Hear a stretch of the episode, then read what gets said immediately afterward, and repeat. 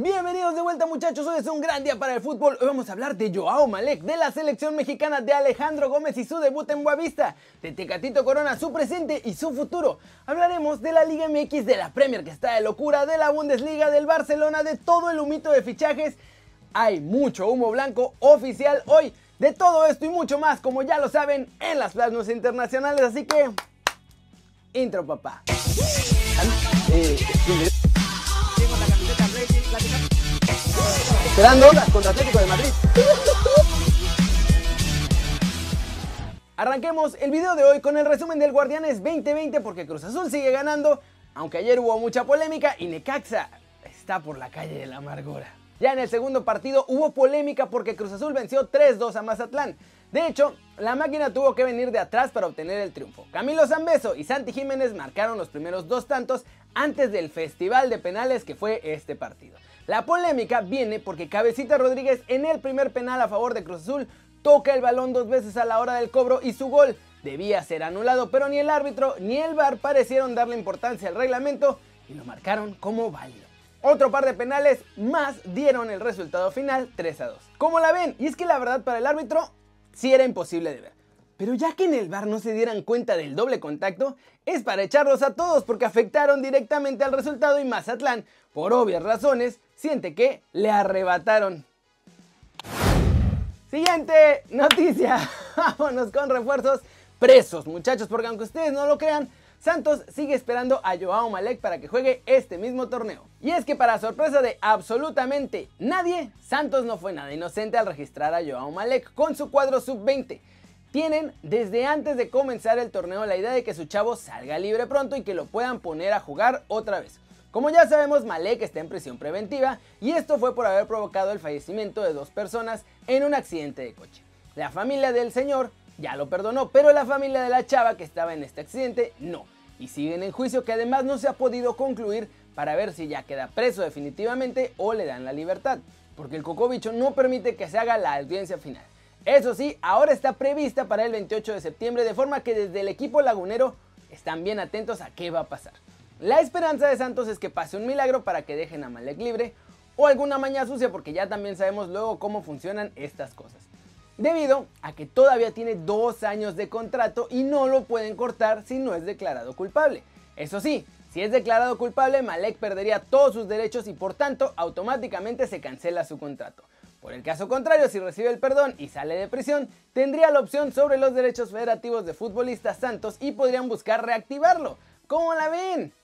Y bueno, muchachos, la verdad es que según lo que me cuentan en Santos, no es que lo vayan a poner a jugar inmediatamente y van a esperar a ver qué pasa con Malek para tomar una decisión.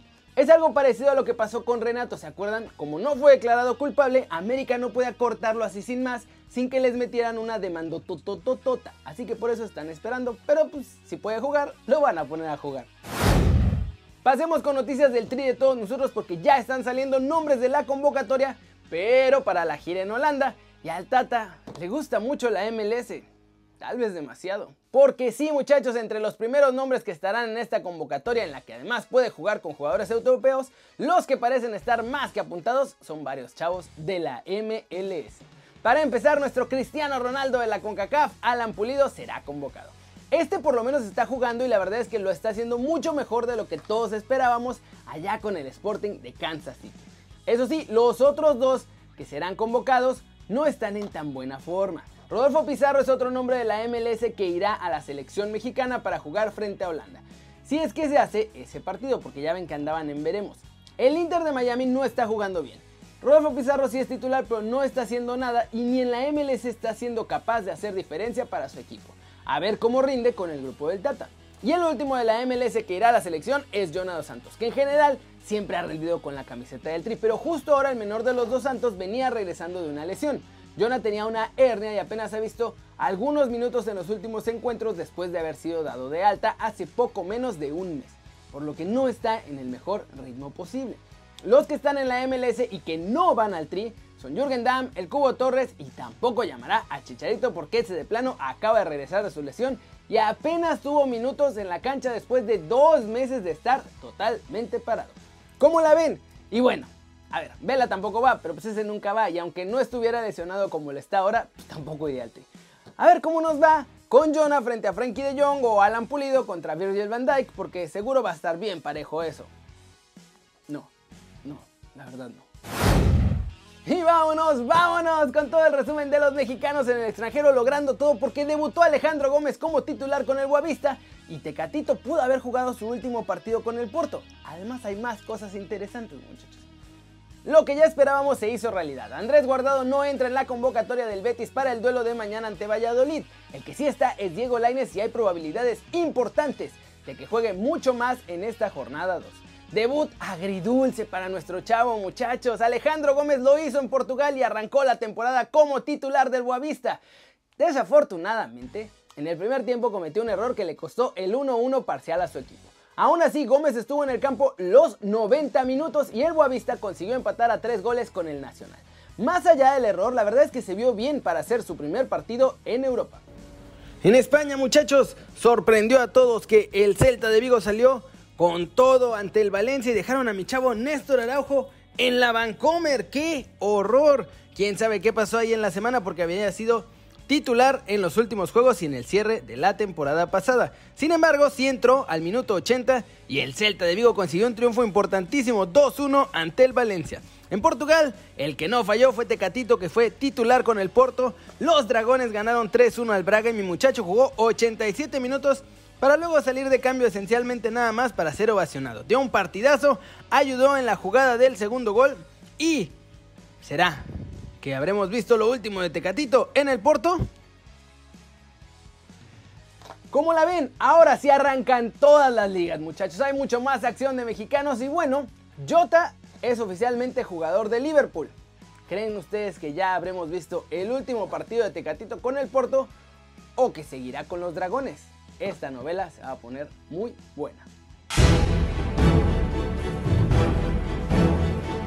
Flash News, Bayern continúa como siempre. En el primer partido de la Bundesliga de esta temporada arrasó al Schalke 04 y les ganaron 8-0. Y ya son favoritos pues para esencialmente todo. Este Everton de Ancelotti y James va en serio muchachos. Segunda victoria consecutiva en la Premier League para los de Carleto. Arrollaron al West Bromwich Albion 5-2 gracias a la efectividad de Calvert Devin y a un James que está que no cree en nadie. Y además metió su primer gol en la Premier League. Leeds suma su primera victoria también en la Premier muchachos en este partido del sábado ante el Fulham. Ganaron 4-3. El conjunto dirigido por Marcelo Bielsa además estuvo a punto de dejar ir una ventaja de 3 goles. Y al final ahí andaban pidiendo la hora, pero consiguieron el triunfo. Va a estar bueno ver a este Leeds. Sorpresivo resultado para el Manchester United que no pudo hacer nada ante el Crystal Palace. Wilfred Zaha tuvo un doblete y Andros Townsend completó el tercer tanto de los Eagles. Y con eso derrotaron 3-1 al Manchester United. Donny Van de Beek marcó para descontar por los Red Devils. En el otro partido de la tarde, el Arsenal, sin problema, venció 2-1 al West Ham United. La Casete y Enkeita anotaron los goles, mientras que Mijael Antonio puso el 1-1 momentáneo. Sin embargo, los Gunners se llevan este partido 2-1 al final. En la Bundesliga, muchachos, hubo mucha más actividad este sábado. El Friburgo sorprendió y venció al Stuttgart 3 a 2. El Eintracht de Frankfurt y el Arminia empataron a un golecito. El Augsburgo goleó 3-1 al Unión Berlín y el Hertha Berlín goleó 4-1 al Werder Bremen. Hoffenheim vence 3-2 al Colonia y el Borussia Dortmund derrotó al Borussia Mönchengladbach tranquilamente con una land espectacular. Y vamos a cerrar el video de hoy con todo el humito del mercado europeo porque lo que se cocinaba ya se acabó de cocinar, ya se hizo oficial. Hay un montón de humito blanco en sábado, muchachos. En sábado, no para nunca. La prensa italiana detalla las cifras del nuevo contrato de Edin Checo con la Juventus. Los bianconeri pagarán a la Roma 15 millones por el atacante y él ganará 7.5 millones por temporada. Un mito blanco, Bertrand Traoré es nuevo futbolista del Aston Villa. Los villanos se hacen con el futbolista del Olympique de Lyon que firma hasta el 2024. Oficial también, Chaka y Zapacosta llegan cedidos por la Juventus y por el Chelsea respectivamente al Genoa. El club genovés anunció a los dos de un solo jalón.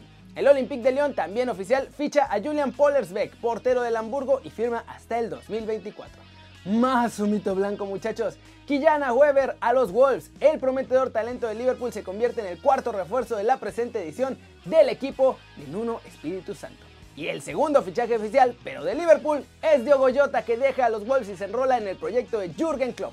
La operación se cerró en 43 millones de euros. ¡Wow! También un mito blanco en los Spurs, Reguilón ya es nuevo jugador oficial del Tottenham. Además, el Madrid se guarda una opción de compra por si lo quiere refrescar en el futuro. Y bueno, Garrett Bale también fue presentado. Oficialmente jugará la próxima temporada cedido con los Spurs. Así que vuelve 8 temporadas después de haberse ido.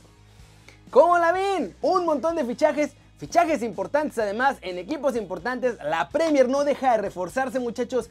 ¿Qué cantidad de fichajes estamos viendo en la Premier? Se va a poner buenísima. Ya arrancó esta semana con partidazos. Los equipos están jugando muy bien. ¿Deberían temblar las otras ligas y los otros equipos, sobre todo de cara a la Champions? Yo creo que sí. Pero bueno, eso es todo por hoy. Muchas gracias por ver el video. Denle like si les gustó. Métanle un zambombazo. ¡Pa! Bro, zambombazo. ¡Pup! A la manita para arriba si así lo desean, muchachos. Suscríbanse al canal si no lo han hecho. ¿Qué están esperando? Este va a ser su nuevo canal favorito en YouTube. Denle click a la campanita para que hagan marca personal a los videos que salen cada día. Yo soy Kerry y como siempre es un enorme placer ver sus caras sonrientes, sanas y bien informadas. Y aquí nos vemos mañana. Mañana solo habrá Kerry News porque mañana es día de NFL y me toca chambear como esclavo muchachos. Así que mañana solo Kerry News y el lunes volvemos con desde la redacción. Y pues nada, chao chao.